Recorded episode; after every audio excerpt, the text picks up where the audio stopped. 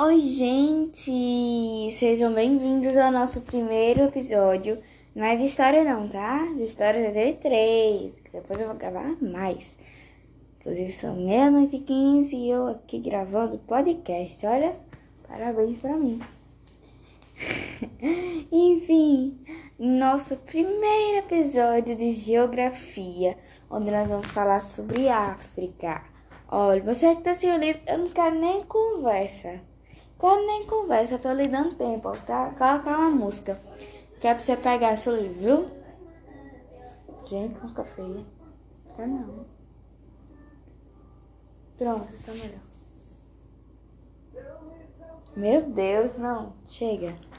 É. Já não basta o meme lá do, do Satana. Enfim. Pegou seu livro, né, bonitão? Muito bem. Vamos lá. Sobre diversidade regional. Você sabia que existem duas, duas divisões, não duas divisões, né? Uma divisão que divide a África em duas. A gente tem a África setentrional, que fica no norte do deserto Saara, ali meio pela área do Egito, sabe? É, ó, formada por Marrocos, Argélia, Tunísia, Líbia, Egito, Sudão e Saara Ocidental que é um território do Marrocos. Você não vai precisar decorar isso aí, não. Mas é só você saber que é uma parte bem na, na faixinha. São só os países da faixinha. Faixinha assim de cima da, da África. Quem tá com o livro viu aqui a imagem. É a parte meio bege. E é só essa faixinha. E ele tem uma cultura mais muçulmana. É predomínio de língua mais muçulmana. É, tem o Egito também, né? E depois a gente vai ver a África subsaariana, que é pelo resto dos países. Quem está aí no livro vê que tem uma vasta, vastíssima área verde, que é a área subsaariana. Ou seja, ela fica debaixo do deserto do Saara.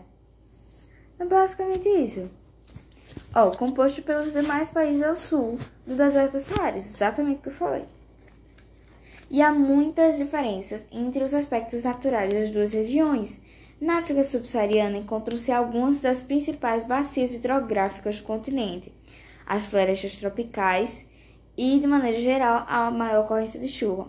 Então, a gente tem na, África, na África subsaariana ai, que sono, as principais bacias hidrográficas e as maiores chuvas, certo?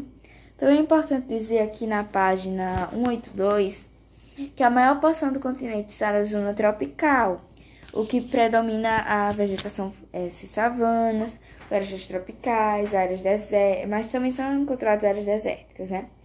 E tem uma partezinha dela que está na zona equatorial. Então, para a gente saber classificar assim, para a gente também saber relacionar, né, na hora da prova, quando dá aquele branco, pelo menos você se lembra que ele está na zona tropical. Então, essas florestas vão ser savanas e florestas tropicais. Isso já deve ajudar em alguma coisa. Pelo menos zero você não tira. Passando para outra página, meu Deus, como tá feio esse troço marcado de laranja. Meu Deus do céu. Vamos falar bem rapidamente, porque eu quero que você vá no seu livro para pesquisar um pouco mais sobre isso, tá? Bora lá. Clima tropical. Em grande área da, em grande área, em grande, eita Isis. Em grande parte da África ocorre o clima tropical, com verões chuvosos e invernos secos.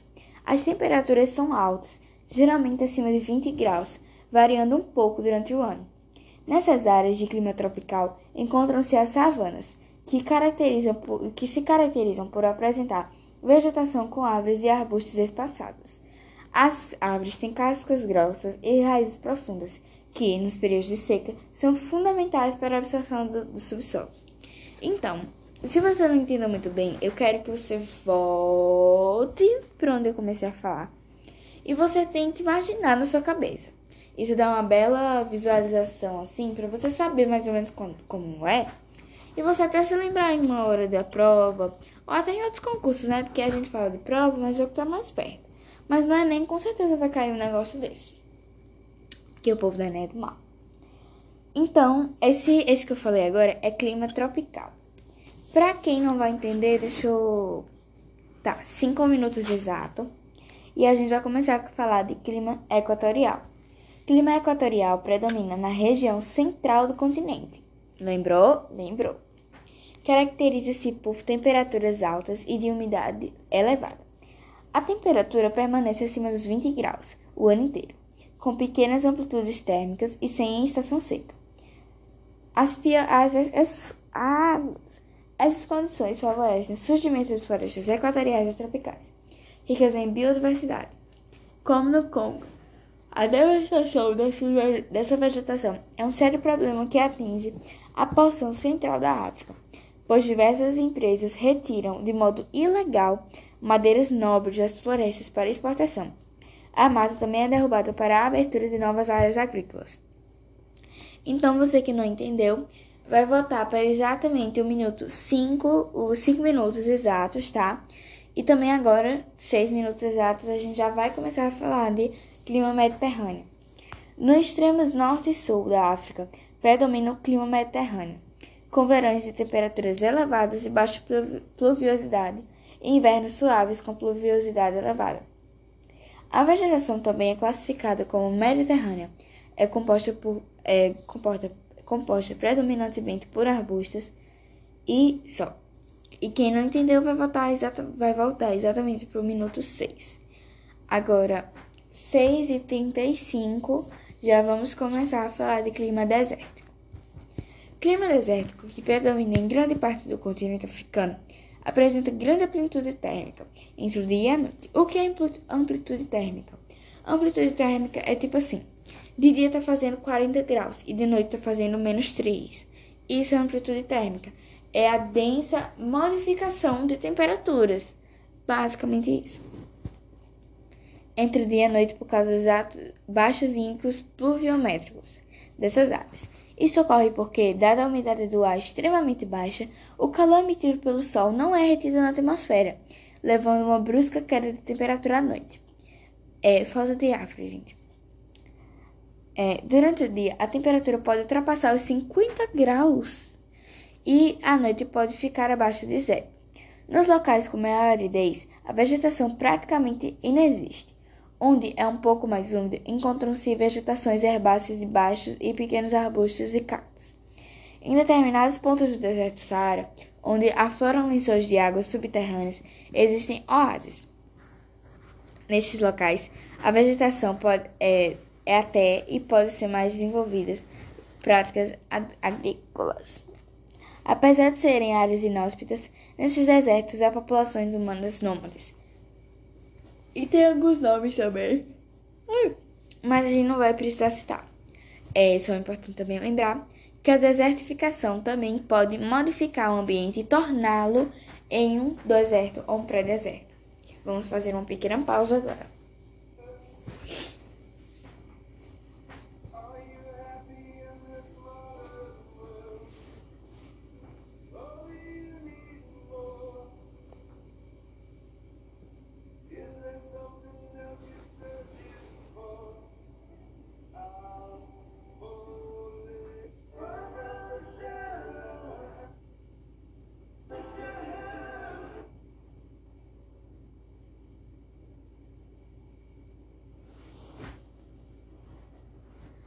É, gente, a música não deu certo.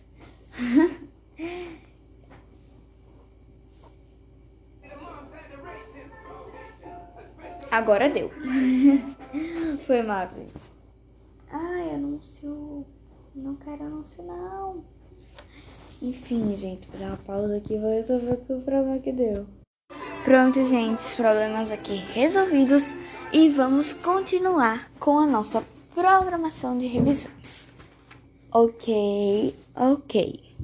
E vamos lá, se animar aí, porque só falta uma, não, duas paginazinhas bem grandes. É, bem grandes. Mas tem uma que a gente só precisa decorar os nomes dos rios mesmo. Vamos começar por ela? Eu tô falando da página 187. A gente precisa decorar só o nome do rio Nilo, que é o único rio perene do Saara. Do Saara e o rio Níger, que percorre Guiné e Mali, são os principais, né? O Níger é a Nigéria. e o rio Congo, que banha a República Democrática do Congo, obviamente. Angola e o Congo, e o país Congo. Enfim, a distribuição dos recursos hídricos no continente africano é bastante irregular, ou seja, tem regiões que são banhadas por rios o ano inteiro, que tem fertilidade, que estão. É, fertilidade. Que tem várias chuvas, e tem outras regiões que não tem. Vocês estão entendendo, assim, meu raciocínio? Espero que estejam, porque eu tô com muito sono. Agora são meia-noite e 27 do dia 6 de novembro. 10 dias pro meu aniversário. É que legal. Ninguém se importa, isso. É... Vamos lá, então vamos voltar para 186, já que a gente tinha pulado essa. A maior parte do território africano é formada por planaltos muito antigos, que, por isso, já estão bastante aplanados. Nas áreas plana planálticas da porção oriental do continente, aparecem muitas falhas de origem tectônica que, juntas, formam o Vale do Rift, de 6.400 km de extensão. Várias dessas falhas deram origem aos lagos e grandes de grandes dimensões, como o Turkana, Vitória, Tang Tangânica e Niassa. Nessa, nessas regiões existem grandes maciços vulcânicos com elevadas altimetrias, que são pontos culminantes, com, culminantes do relevo africano, como o Monte de Kilimanjaro e o Monte Quênia. A desagregação das rochas vulcânicas torna os solos férteis, propícios à, à prática de agricultura. E eu acho que por hoje é só. Porque nessa página 188, que seria a próxima, ela é bem facinha, é só fazer, é só saber essa parte de partilha igualitária. E eu acho que vocês têm capacidade, né, de fazer sozinhas, né? Né? Acho que tem. Qualquer coisa vocês têm como me mandar uma mensagem de voz aqui mesmo pelo programa do podcast. Ou se você estiver ouvindo pelo WhatsApp, você pode responder isso, responder em particular é, que eu vou é, trazer sua dúvida ou vou fazer um podcast especialmente para você. No caso, não dizendo seu nome, mas vou dizer que foi pedido e que as pessoas querem mais é, revisões sobre o conteúdo dado. Então vamos terminar nosso podcast, como sempre, com uma musiquinha.